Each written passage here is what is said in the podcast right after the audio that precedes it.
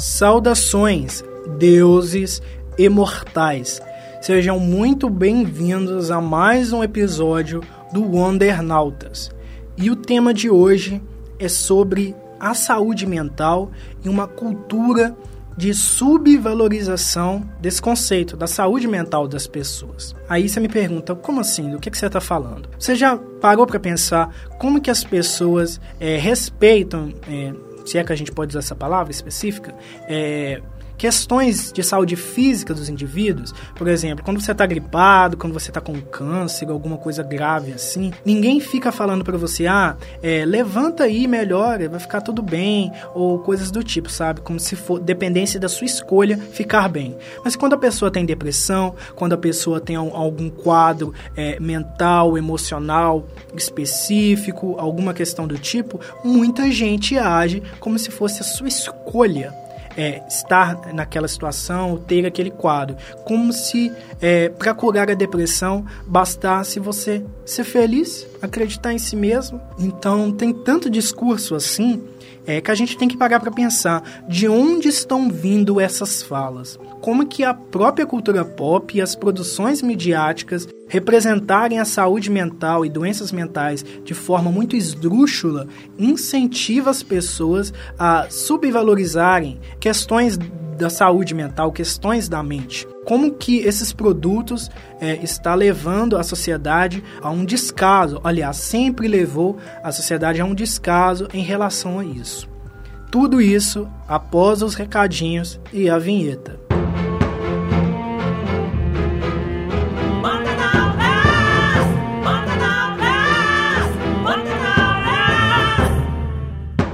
Antes do nosso episódio propriamente dito, eu venho te sugerir para me seguir no meu Instagram, arroba Senju, ou no meu Twitter, arroba Epifânio, Maicon. No meu Instagram eu vou continuar postando um pouco da minha vida pessoal, dos meus outros projetos e trabalhos e aspirações, e aí você acaba conhecendo algumas das minhas outras ideias também. É importante que você, se possível, me escute na Aurelo, a partir de 70% do episódio ouvido por um streaming, você vai estar me remunerando sem pagar nada, porque o aplicativo é gratuito, a plataforma é gratuita e você vai estar ajudando imensamente ao meu trabalho. Aurelo já está disponível para isso, basta você ir conhecer um pouco a plataforma. Existe um espaço para a comunidade que eu vou estar desenvolvendo cada vez mais para uma interação melhor com o público, ouvir sugestões de pautas e tornar o programa mais próximo de vocês, ouvintes. Qualquer novidade que seja necessária, vocês poderão escutar aqui nesse espaço do programa, poderão conhecer também na minha página pessoal do Instagram ou na página do programa que estará vinculada diretamente ao meu perfil pessoal. E agora vamos para o episódio propriamente dito. Dadas as apresentações do nosso tema, eu venho aqui introduzir é, a nossa convidada de hoje, a Ana Beatriz Moraes de Saboia, de 21 anos, de Pernambuco, de Recife. É, eu te abro espaço para se apresentar também, falar algo sobre você, alguma coisa que você queira adicionar desde já, e te agradeço de antemão por participar do programa de hoje. Boa tarde, Maicon. Eu que agradeço a oportunidade. Eu sou estudante de psicologia, né, ainda, processo de formação.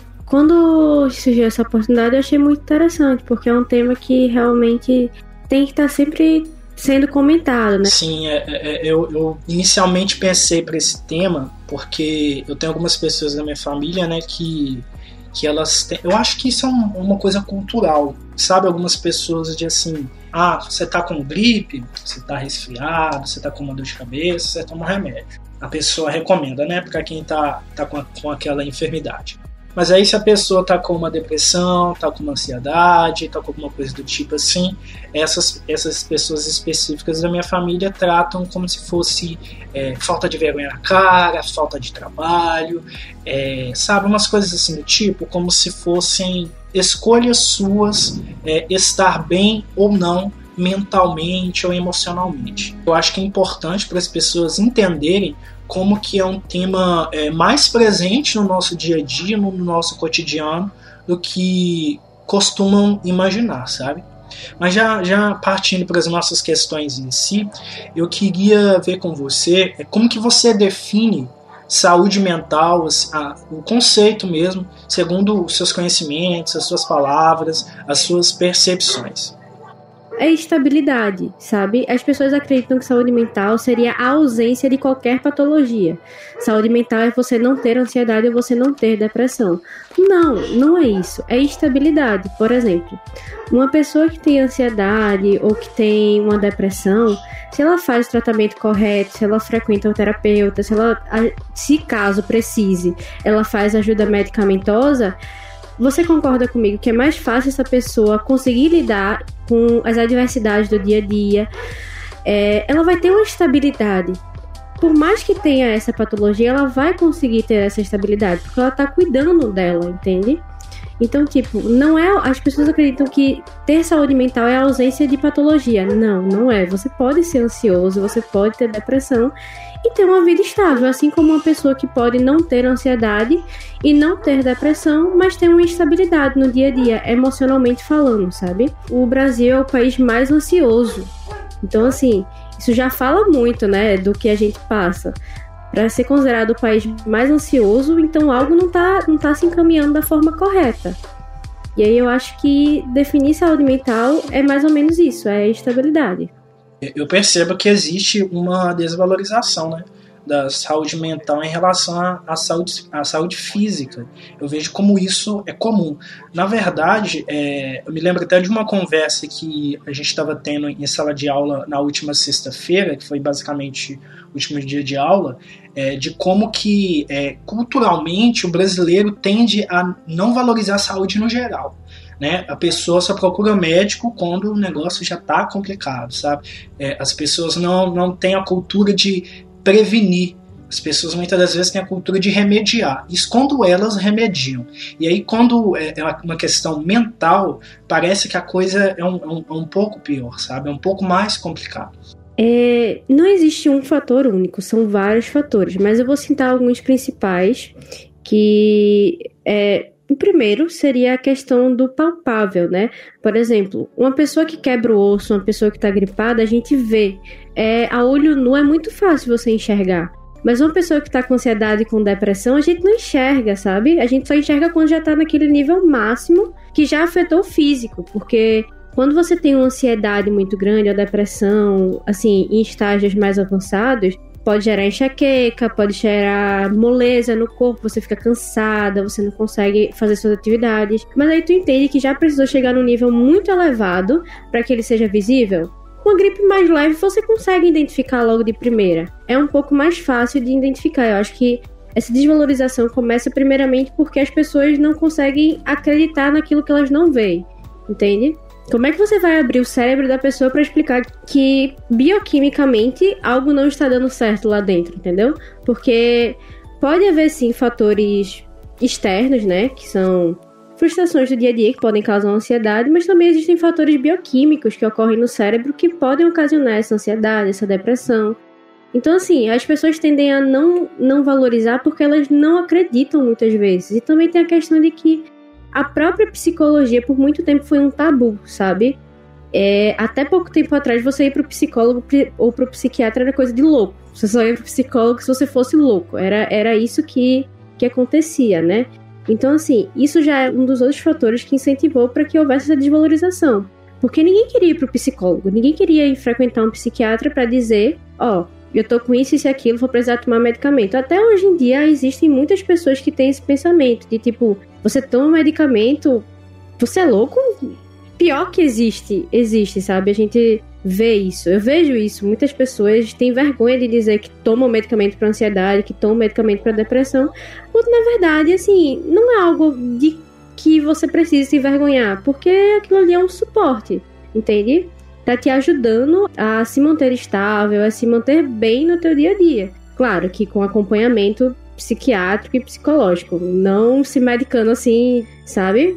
Se for feito tudo dentro dos conformes, é que é a forma correta, não tem do que se vergonhar, sabe? Mas existe esse tabu que por muito tempo foi mantido. Hoje em dia há uma quebra desse tabu. Eu vejo alguns filmes e séries que já tá se passando isso, né? De que ocorre, que existe no dia a dia, que não é algo surreal, não é algo pra gente temer, sabe? É algo pra gente cuidar. Porque se a gente teme, a gente exclui, a gente finge que não existe, é muito pior.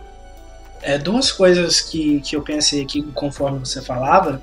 A primeira é que eu tenho um exemplo muito forte na minha família disso aí que você mencionou.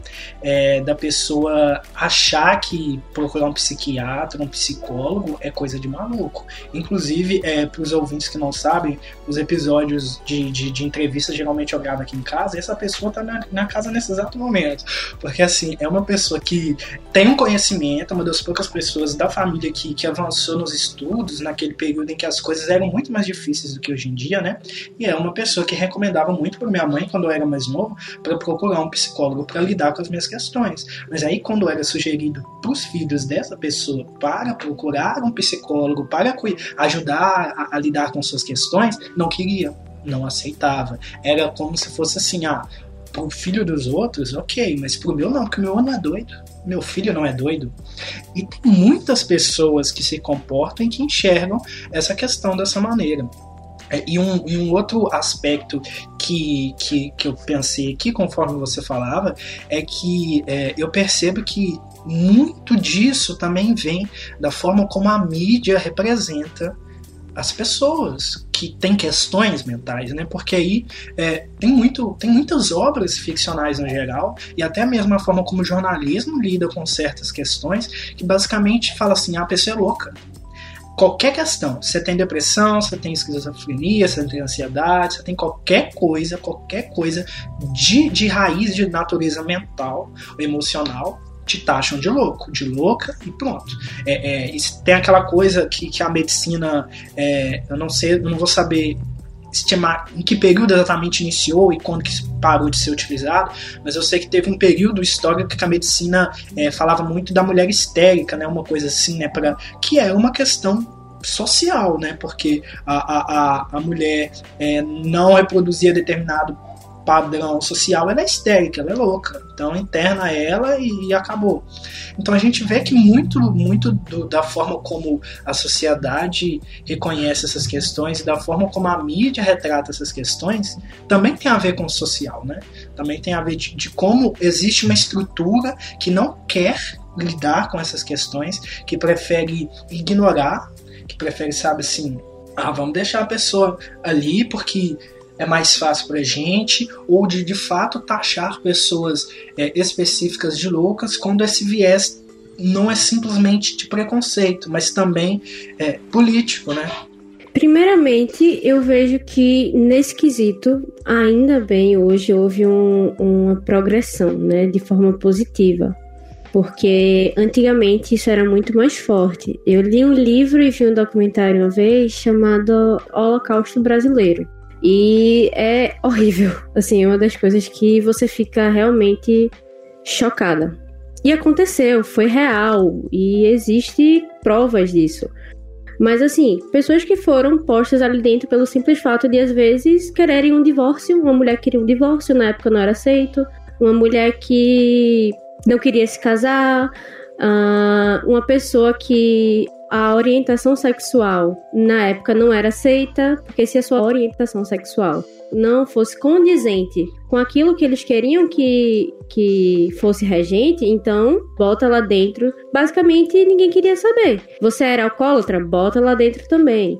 Você tinha ansiedade? Vai lá pra dentro. Tem depressão? Vai pro hospício. Então, assim, era mais ou menos como a sociedade lidava. É, joga no hospício, joga a chave fora e pronto. Não tem mais que cuidar, não tem que saber se aquela pessoa tá vivendo, se aquela pessoa tá tendo condições de saúde, né? Porque ali não tinha nem saúde mental nem saúde física. E o pior é saber que ainda existem manicômios hoje. Hoje é uma, existe uma luta na psicologia, né, contra isso, que é a luta antimanicomial, que não, óbvio, aquilo ali foi o extremo do extremo, né? Mas que ainda se tem algumas coisas que acontecem nesses manicômios que não são de forma nem um pouco humana, sabe? Então, assim, são coisas que têm que ser levadas em consideração, que para tratar de uma patologia você não precisa trancar a pessoa, você não precisa excluir ela da sociedade. Você pode lidar com ela e ela também pode aprender a lidar com a sociedade com o tratamento correto. Sim, eu acho que é importante as pessoas terem, terem essa noção, né? E, e, e também das pessoas conhecerem um pouco da história do nosso país em relação a esse assunto. Porque é, se a gente esquece o que já aconteceu no passado, as coisas tendem a repetir, né? E acho que mais ainda, se a gente ignora o que está acontecendo agora, as coisas continuam ocorrendo, né? Então é um fato que a gente tem que falar sobre essas questões e democratizar essa, essas discussões. Com Mas certeza. Aí, avançando um pouquinho, é, aproveitando que a gente já inseriu essa coisa da representação ficcional, midiática desses assuntos, é, você acredita que a ficção ela tem um potencial para democratizar as discussões e o conhecimento das pessoas a respeito dessas questões de saúde mental? É, com certeza, assim, eu acho que existem. É porque você falar da forma errada e não falar, às vezes, termina sendo a mesma coisa. É tão ruim quanto, entende? Você falar de um problema, uma patologia ou alguma situação importante na vida de alguma pessoa de forma errada e não falar, termina sendo tão danoso quanto. Então, posso citar exemplos positivos que foram progressivos que Particularmente, eu sou apaixonada e até hoje eu indico qualquer pessoa. É, existem alguns desenhos da Disney que eu acho fascinante, porque trabalham temas para todas as idades. Não sei se você já ouviu falar de um desenho chamado Encanto. E eu acho incrível, porque assim, não é um desenho que pega só o público infantil, entende? Não é só uma criança que vai assistir aquilo vai se identificar. É uma criança, é um adolescente, é um adulto. Porque uma das melhores músicas, que até eu mesmo já me identifiquei, é aquela música da Luísa. Porque ela fala sobre ansiedade, sobre o peso que é, às vezes, você ter uma família que não é nem acreditar, é meio que fazer você ser inabalável. Entende? As pessoas creem que para você ser forte, você não pode chorar, você não pode é, sentir nada. Você tem que estar tá sempre lá, no topo, e tá tudo bem. Tanto que a música dela é que ela é forte, ela não pode ser fraca. E ela tem crises de ansiedade. Ela fala assim na música, né? Que ela tem muita ansiedade por conta disso, por ela não poder ser fraca em momento algum. E que isso ocasiona muitas vezes naquela explosão que ela fica. É, acho que é. Isso é um tique-tique que não quer parar. É como se ela tivesse muito acelerada e não conseguisse parar. E isso é uma, uma ansiedade, né? Uma angústia que cria em você. Que é você tá sempre tão sobrecarregado com tudo que você tem que realizar, com tudo que. todas as expectativas que você tem que cumprir, que você não consegue desacelerar, você não consegue diminuir essa angústia, porque você tem sempre que estar tá correspondendo a todas as demandas que existem. E é impossível você corresponder a todas as demandas. A gente é humano. A gente pode chorar, a gente pode ter um momento que a gente vai é, querer que o mundo se exploda e só ficar no quarto, entende? Isso é normal. Claro que não é normal se a pessoa estiver assim o tempo todo. Aí é bom procurar um, um psicólogo para conversar, para ver o que é está acontecendo. Mas no dia a dia é muito normal você às vezes estar tá de saco cheio, você passou o dia todo numa, com uma prova muito cheia, você querer sentar, descansar, entende? É porque a gente vive numa sociedade em que a gente tem que estar tá sempre no 180, sempre produzindo, produzindo, produzindo, produzindo, e não tem esse tempo de respiro, esse tempo de é, vamos parar um pouquinho, vamos cuidar de mim, porque se eu não cuido de mim, vai chegar um momento em que tudo que eu produzo também não vai funcionar, entende? Porque se eu não tô bem, tudo que eu vou produzir não vai estar tá bom, não vai estar tá completo, sabe? Porque eu não vou estar tá conseguindo dar o meu melhor. Porque para você dar o seu melhor, você também tem que estar tá bem. Não adianta você ser aquela pessoa que trabalha 24 horas por dia, mas não tem uma hora de descanso. Entende? Vai chegar uma hora que você vai explodir e pronto, acabou. Por isso que eu sou apaixonada por Encanto. Porque basicamente esse desenho ele fala sobre ansiedade, sobre expectativas, sobre a família, né? Que é um tema muito atual. É... principalmente se a gente for lembrar do Enem, que a quantidade de jovens que sofrem com Enem, nossa, não dá nem para pôr no papel quantos jovens têm crise de ansiedade, entram em depressão, é, tentam recorrer a drogas como Ritalina para manter essa expectativa das pessoas em cima dela e só termina piorando a situação, né? E tem outros exemplos como Viva, que fala sobre o luto de uma forma muito lúdica e bonita. Eu acho que é muito importante também, outro tema que deve ser falado. Tem Red, tô falando animações porque eu sou apaixonada por animações, sabe? E a Disney, ultimamente, ela tem feito a maioria dos filmes dela com o apoio de um psicólogo, justamente para auxiliar essas crianças e esses jovens que estão meio que se desenvolvendo a enxergarem tudo isso, enxergarem que isso não é uma coisa de outro mundo, que isso tem solução, que isso existe, que pode ser tratado e que precisa ser tratado. É, Red fala sobre desenvolvimento, tanto infantil quanto da adolescência, eu acho incrível, porque muitos jovens, principalmente mulheres, passam pela adolescência tendo crises e crises de identidade, que esse filme ajuda, sabe, a entender. Tem uma cena do filme que fala sobre menstruação. Nossa, eu nunca, nunca na minha época, eu tenho 21 anos, na minha época de criança, nunca existia um filme que dizia para mim que isso era normal, entende? Então eu acho isso muito importante, tudo isso ser debatido, tudo isso ser falado.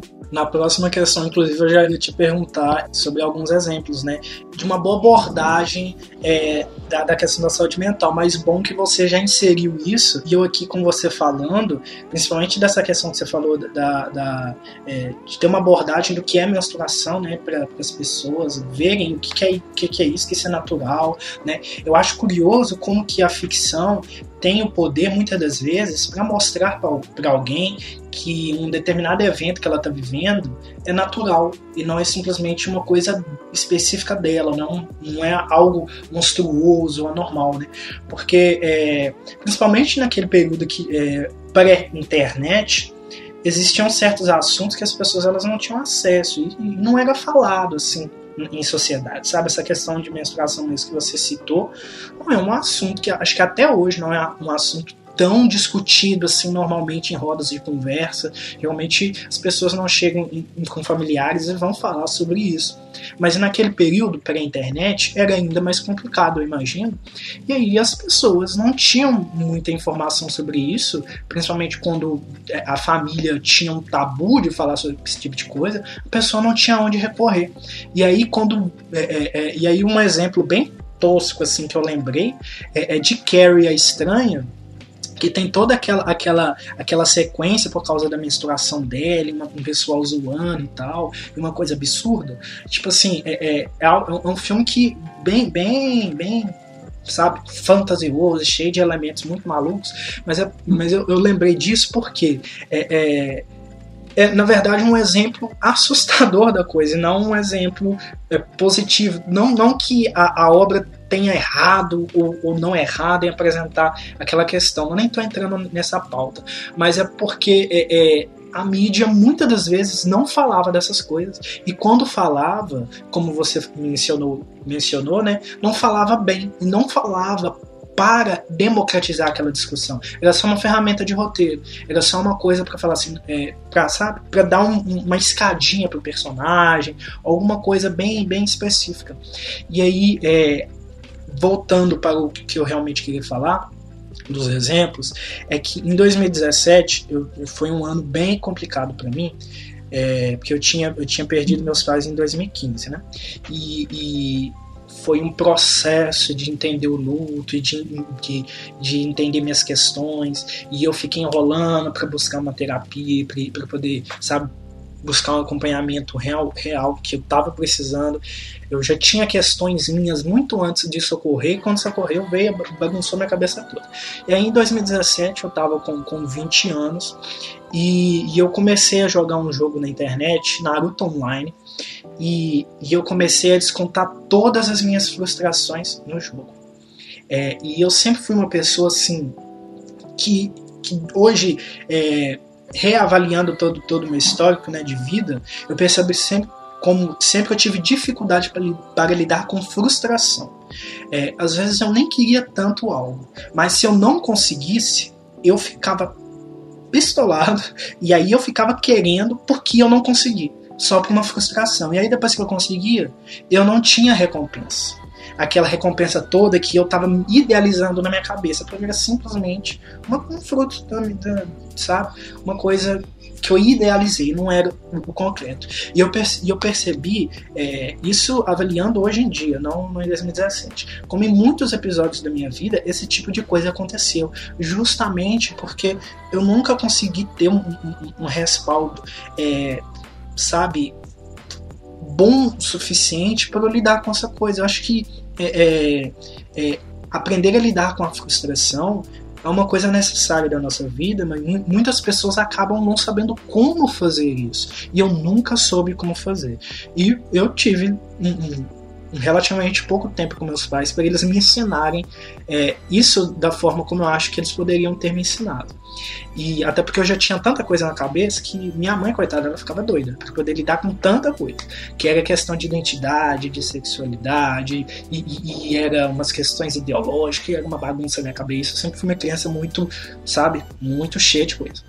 E aí em 2017 eu cheguei nesse momento da minha vida e eu descontei todas as minhas frustrações nesse jogo. E eu comecei a gastar, gastar dinheiro com isso, porque eu precisava ser o mais forte do, do, do servidor, porque eu queria montar um time só com personagens femininas e falar para todo mundo: olha aqui, eu consegui ser forte com as personagens femininas que vocês estão falando que não são fortes.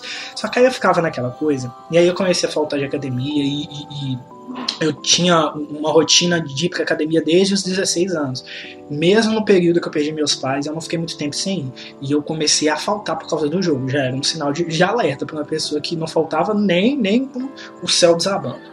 E, e aí eu comecei a faltar é, na academia, comecei a, a, a não me importar com mais nada, era só o jogo foco. E aí foi em 2017 também que, que se não me engano, foi em 2017 que estreou a novela A Força do Querer, né? E lá tinha uma personagem, a Silvana, que ela, é, ela tinha uma questão de vício com jogos. Aí eu falei, meu Deus, olha isso. Porque as novelas brasileiras, é, brasileiras, porque a gente está no Brasil, a gente tem que falar desse recorte, né? As novelas brasileiras quase nunca elas lidam com questões sociais de uma forma aprofundada. Geralmente joga o negócio lá fala, sabe, só para dizer assim, olha, a gente tem um merchandising social aqui, olha como que a gente é evoluído, mas quase nunca aprofunda. Mas essa personagem específica, ela teve um arco que eu achei tão interessante, é, eu não sei se outras pessoas fizeram essa leitura dessa forma, porque entre os personagens mais, ela não está entre os personagens mais populares ou mais comentados da novela, mesmo quando tem as reprises. Mas eu acho o arco dela tão interessante, porque ela é uma mulher bem sucedida, ela tem o, o trabalho dela lá. Eu, não lembro não lembro exatamente a profissão dela, mas eu sei que ela tinha alguma coisa a ver com arquitetura, alguma coisa assim. É, e ela arquitetura. É, você lembra, né? E, e, e, ela era uma pessoa rica, ela tinha uma, uma estrutura familiar, assim, sabe? É, é, é grande, relevante, tá em outra camada social, mas ela foi cada vez mais se afundando no vício e naquela coisa e naquele ciclo e chegou ao ponto de mais pro final da novela é, é, isso ameaçar a família dela e ela vê as consequências disso, né? Ela estava totalmente destruída e ela precisava de ajuda, mas era uma coisa que ela não conseguia reconhecer. E, e aí eu é, ter essa representação no momento da minha vida que eu estava vivendo algo semelhante me ajudou a superar, sabe? Foi um, um, uma fusão de fatores que me ajudou a, a, passar por isso, até porque eu também tava, comecei a fazer, a fazer acompanhamento com psicanalista e tudo, estava é, renovando assim a vida em várias questões, mas a, é, essa personagem na novela eu achei muito interessante, assim como outros personagens também, eu gosto muito dessa novela, que eu acho que ela teve muito sucesso em discutir, sabe, várias coisas interessantes. Claro que a gente pode problematizar algumas abordagens, mas eu acho que para uma novela brasileira ela estava muito à frente de várias produções que até que vieram depois também, inclusive. Mas aí eu percebo como que é, essa abordagem dessa personagem na novela fez a diferença para mim e inclusive quando eu tô lidando com jogos hoje em dia, eu sei que eu tenho a tendência a me viciar por causa da frustração. Não é nem porque eu sou uma pessoa necessariamente viciada em jogos. Por exemplo, se eu tô jogando alguma coisa e eu tá dando tudo certo, às vezes eu até esqueço do jogo, eu canso, paro de jogar. Mas se eu estiver perdendo, se eu ficar naquele ciclo de perdendo, eu continuo, eu continuo, porque eu não aceito perder, eu fico naquele ciclo de frustração. Mas hoje em dia, com o avanço de tudo isso, e com, inclusive com essas abordagens na mídia, eu consigo ter a autoavaliação e eu consigo me podar quando eu vejo que eu tô passando do limite. Falo assim, não, peraí, você tá deixando de trabalhar, você tá deixando de estudar, você tá deixando de fazer outras coisas por causa de um jogo. Mas ó, aí é um ponto importante, que eu vou voltar à primeira pergunta. Lembra quando eu falei, saúde mental não é ausência de patologia. Você pode ter alguma patologia, mas ser estável, tá vendo? Com a terapia, apesar das, suas, das suas dificuldades e frustrações, com a terapia, com a ajuda do psicólogo, você consegue hoje se manter estável, tanto que você falou. Hoje eu consigo me podar quando eu vejo que está chegando no nível que não é saudável para mim. Isso é saúde mental, é você se conhecer o suficiente para saber até aqui dá para mim, até aqui eu tô bem. Então, é você conhecer seu limite. É essa estabilidade, entende? É isso que é saúde mental, é você conseguir ter esse controle. Sim, e eu acho que eu consigo entender bem o que, o que você fala a respeito disso, justamente porque eu acho que eu consegui atingir esse nível. Porque é, as pessoas tendem a achar de fato que, que você estar bem é você eliminar todos os problemas, mas não existir características específicas com as quais você vai ter que lidar a vida toda você tem que administrar. É impossível, é impossível você eliminar todos os problemas, gente. Não tem. Você existe no mundo você convive com outras pessoas, com vários conflitos. Até você só o fato de você pisar o pé fora de casa já tem vários conflitos que você pode existir. Então, assim, é impossível você existir no mundo sem problemas. O que você pode fazer é como você fez, lidar com as frustrações. Mas dizer que você não vai ter problema, impossível. É mentira. Quem disser isso pra você é mentira. Não existe um mundo sem problema, não existe um mundo sem frustrações. E também, se existisse, seria muito fácil, né? A gente não teria nenhuma dificuldade. É, eu acho que se, se, se não existisse, a gente não dava, daria tanto valor para as nossas conquistas. Como esse exemplo dos jogos, assim, que, que eu consigo ir tão bem, cansei, passou duas semanas, não, não quero mais. Agora o que me dá uma certa dificuldade, eu fico lá teimando. Só que essa questão mesmo que você mencionou. Hoje em dia eu consigo observar até onde está saudável e quando começa a ser problemático né? E um pouco antes disso, antes de eu, de eu, de eu lidar com essa coisa, é, eu tinha receio, depois de 2017, que eu comecei a fazer terapia e eu consegui me livrar desse jogo, eu tinha receio de jogar, porque eu tinha medo de acontecer isso de novo. Então eu estava fazendo da forma que você falou, que não é o correto, né? Eu estava fugindo do problema e, e tentando fingir que ele não existia, até eu conseguir conviver com o problema e, e tornar ele apenas mais uma questão da minha vida e não o centro, né? Não ficar com medo dele me tomar e dele, né, ser o protagonista da minha história toda, assim, digamos assim. É, e outro exemplo que eu queria mencionar é, é de, de abordagem é, dessas questões na mídia, mas esse exemplo já tem muito tempo, então é, não está tão refrescante assim, né, na minha memória. É, e se você tiver alguma opinião sobre esse filme também, você pode até me dizer se, acha, se você acha que a abordagem não foi legal e tal. Mas eu lembro que esse filme me marcou muito, né?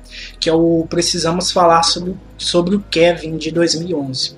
E aí eu até separei uma descrição aqui do, do, do site Adoro Cinema, porque como já tem muito tempo que eu assisti, é mais fácil eu utilizar a descrição de um site do que falar por minhas próprias palavras de algo que já tem muito tempo que eu assisti.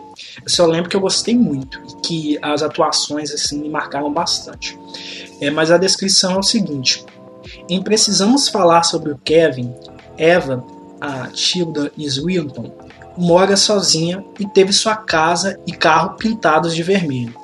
Maltratada nas ruas, ela tenta recomeçar a vida com um novo emprego e vive temorosa, evitando as pessoas. O motivo dessa situação vem de seu passado, da época em que era casada com Franklin, John C. Reilly, com quem teve dois filhos, Kevin, o que é o Jasper Newell quando mais novo, e o Ezra Miller quando mais velho, e Lucy, Ursula Parker. Seu relacionamento com o primogênito, Kevin, sempre foi complicado, desde quando ele era bebê. Com o tempo, a situação foi se agravando, mas mesmo conhecendo o filho muito bem, Eva jamais imaginaria do que ele seria capaz. É, e aí eu queria só citar esse, esse filme mesmo, porque é, eu não sei dizer hoje, tentando relembrar, sabe, quando eu vi, se a abordagem é adequada quando a gente fala dessas questões. Eu sei que foi um filme que me marcou e que, sabe, me fez refletir sobre algumas coisas, sabe? Algumas questões familiares mesmo, como as pessoas lidam com é, características específicas dos seus filhos, né? Teve um, negócio que eu vi no Instagram já tem algum tempo, é, eu não vou lembrar exatamente as palavras que foram utilizadas, mas estavam falando assim. Na verdade, era uma publicação no Twitter falando sobre uma publicação no Instagram. E aí eu fui no Instagram para ver se essa publicação existia mesmo. Que tinha gente falando sobre um método de, de não sei se era colocar o pé na terra, alguma coisa assim do tipo, para curar o autismo. E eu fiquei assim, gente, como assim? Tem gente em 2022 acreditando nisso. E aí os comentários na publicação do Instagram eram de gente parabenizando pelo conteúdo, falando assim, nossa, é que legal, as pessoas agora vão achar uma alternativa. Aí tem umas pessoas mais né, é, é, conspiracionistas, falando assim, ah, o sistema vai tentar te silenciar, mas você está trazendo a verdade, umas coisas muito loucas assim. E eu fico pensando assim, gente, deve ter gente, aliás, tem pessoas que na vida real tenta aplicar esse tipo de coisa, sabe? Quais as consequências disso nos seus filhos, né? Como que as pessoas vão são sabe assim essas pessoas, para mim, que são as malucas de verdade. Porque, gente, como que pode esse tipo de coisa ser normalizado por alguns indivíduos e, e, e agirem assim, sabe? Como se o autismo precisasse ser curado e toda uma coisa muito louca. Mas enfim, eu, eu só, só lembrei de, desse episódio mesmo. Se você quiser comentar sobre ele ou sobre o filme, fazer algum apontamento. Sobre o filme, enquanto tu falava, eu tava rindo aqui, porque em duas cadeiras já na faculdade e colegas meus que fazem outra faculdade. É um filme que sempre, sempre, sempre é passado no curso de psicologia. Por isso que eu tava rindo aqui, porque eu já fiz trabalhos, meus colegas já fizeram trabalhos. É, é um filme que, justamente pela temática, né? Por ser uma temática bastante forte, sempre é tratado em psicologia. E no meu caso, eu posso falar que eu tratei com abordagem psicanalítica. Eu acho que você deve conhecer um pouco por, por, por, por ser é, paciente da abordagem, né? A gente acaba sempre descobrindo um pouco sobre ela. E aí eu fiquei pensando, né? Nossa, esse filme é muito bom. De fato, é muito bom. É um filme muito bom. É, o relacionamento dele com a mãe desde criança já era um relacionamento bastante conturbado, já começa daí. É, primeiramente, a gravidez dele não foi uma gravidez agradável, nem para a mãe. Fica bem evidente que assim, é, eu não sei se você percebeu, mas desde o início do filme ela não fica numa, numa animação, sabe, quando descobre a gravidez do Kevin. Diferente do da irmã. Na irmã, não. Ela fica feliz, ela fica diferente, ela toma uma atitude completamente diferente. Eu não tô aqui para dizer que a culpa é da mãe, tá? Não é culpa da mãe todo o ocorrido. Mas eu tô dizendo que desde o início ele e a mãe tiveram uma relação bastante conturbada. Não foi uma relação de mãe e filho normal. Tem cenas do filme onde ele tá chorando e ela fica tão irritada com o choro dela que ela passa do lado de uma furadeira bem forte. E para quem tem filho pequeno, sabe o quanto barulhos fortes pode até machucar o, ouvido de uma criança, sabe? Então, assim, a relação deles sempre foi conturbada. Desde o nascimento, desde a gravidez, sempre foi, foi um processo ali muito complicado.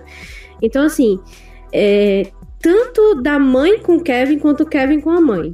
A mãe não conseguia desenvolver um relacionamento saudável com o filho e nem o filho conseguiu desenvolver um relacionamento saudável com a mãe. Foi de ambas as partes, entende?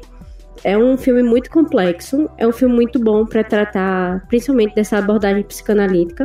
É, tem muita coisa aí para estudar, principalmente para as pessoas da área, quem é da, da área de psicologia, quem é da área de qualquer, qualquer área assim, de saúde mental em geral, que assiste esse filme consegue ter uma visão assim mais clara sobre isso.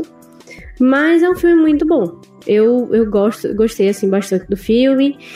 E por conta do trabalho, né? Eu estudei o filme, então assim, é interessante, interessante, é bastante interessante.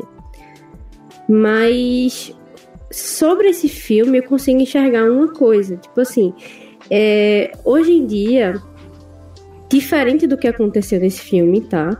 Porque nesse filme não foi o que aconteceu, mas o que acontece na maioria dos filmes de hoje é uma romantização muito grande em cima.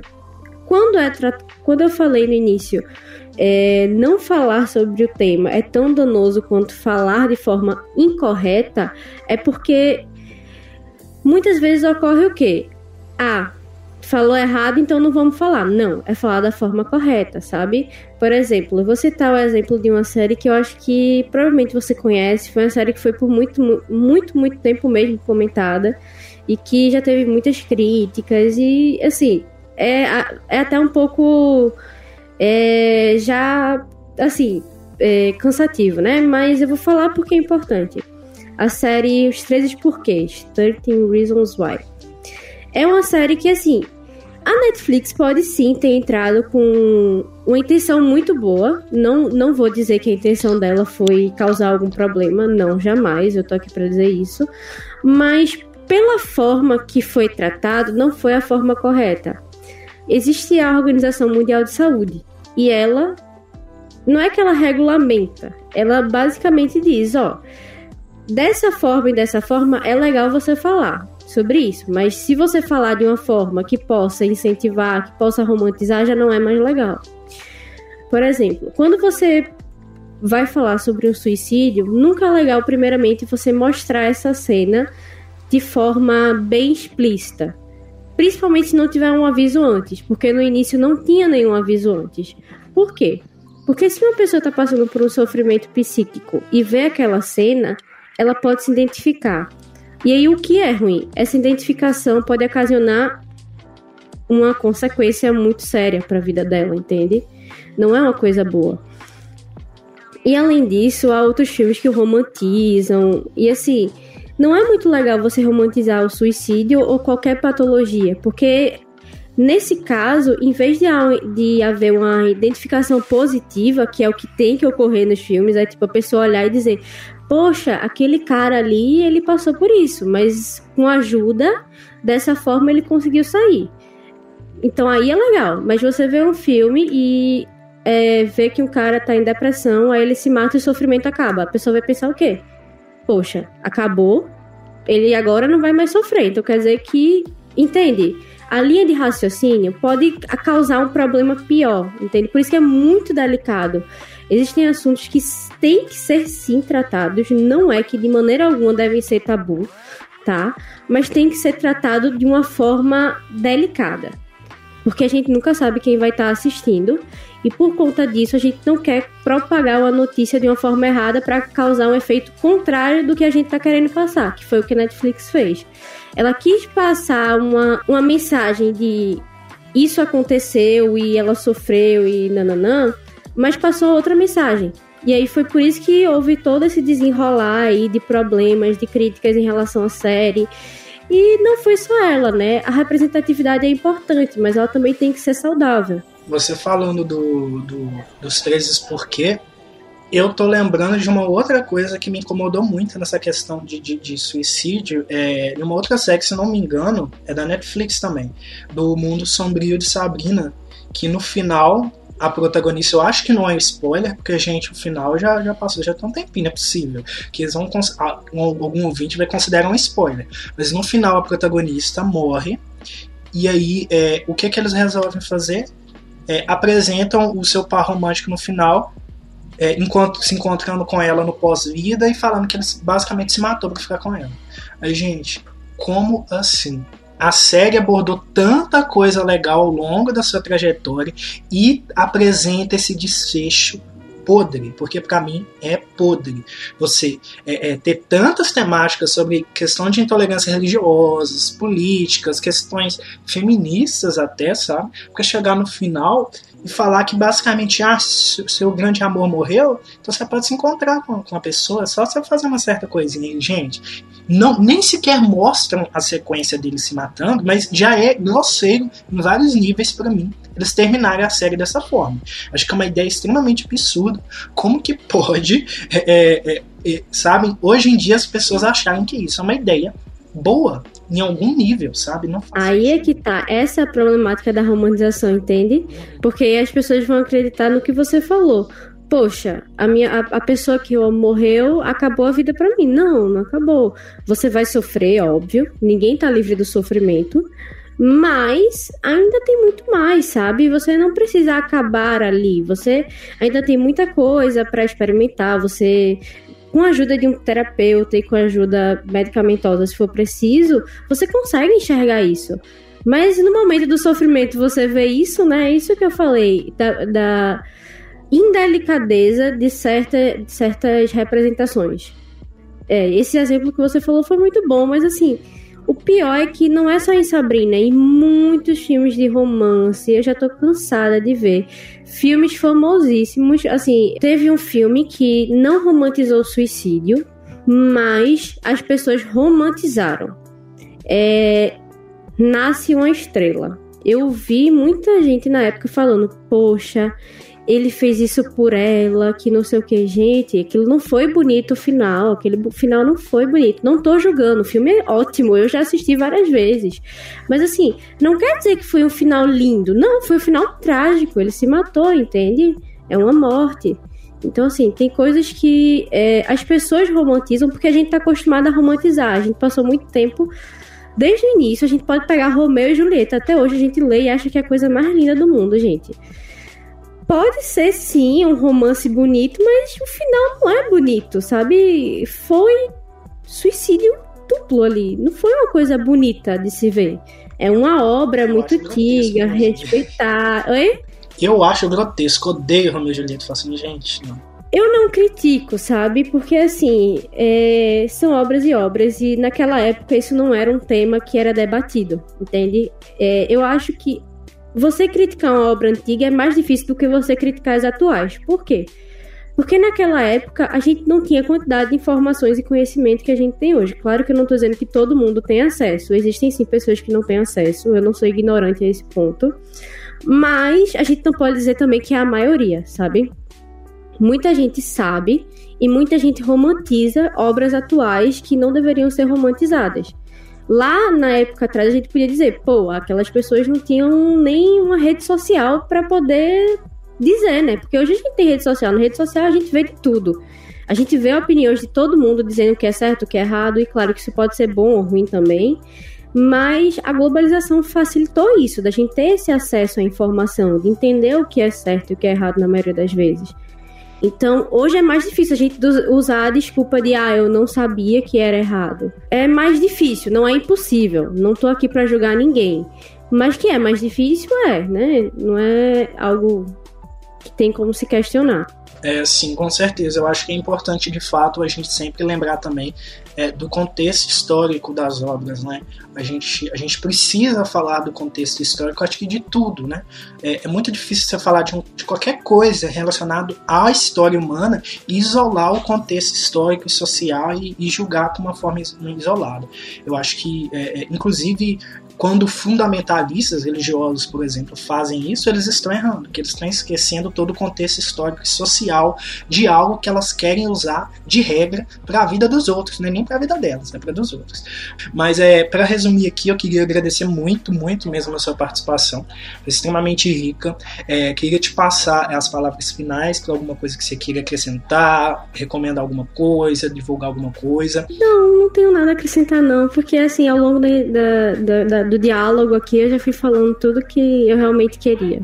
Eu que agradeço pela oportunidade e gostei bastante. Chegamos ao final do nosso episódio envolvendo essas questões de saúde mental versus saúde física e como que a cultura pop e a mídia se intromete em todo essa, esse meio aí. Espero que tenham gostado, espero que tenham absorvido a mensagem de hoje e que a glória de Gaia esteja com você.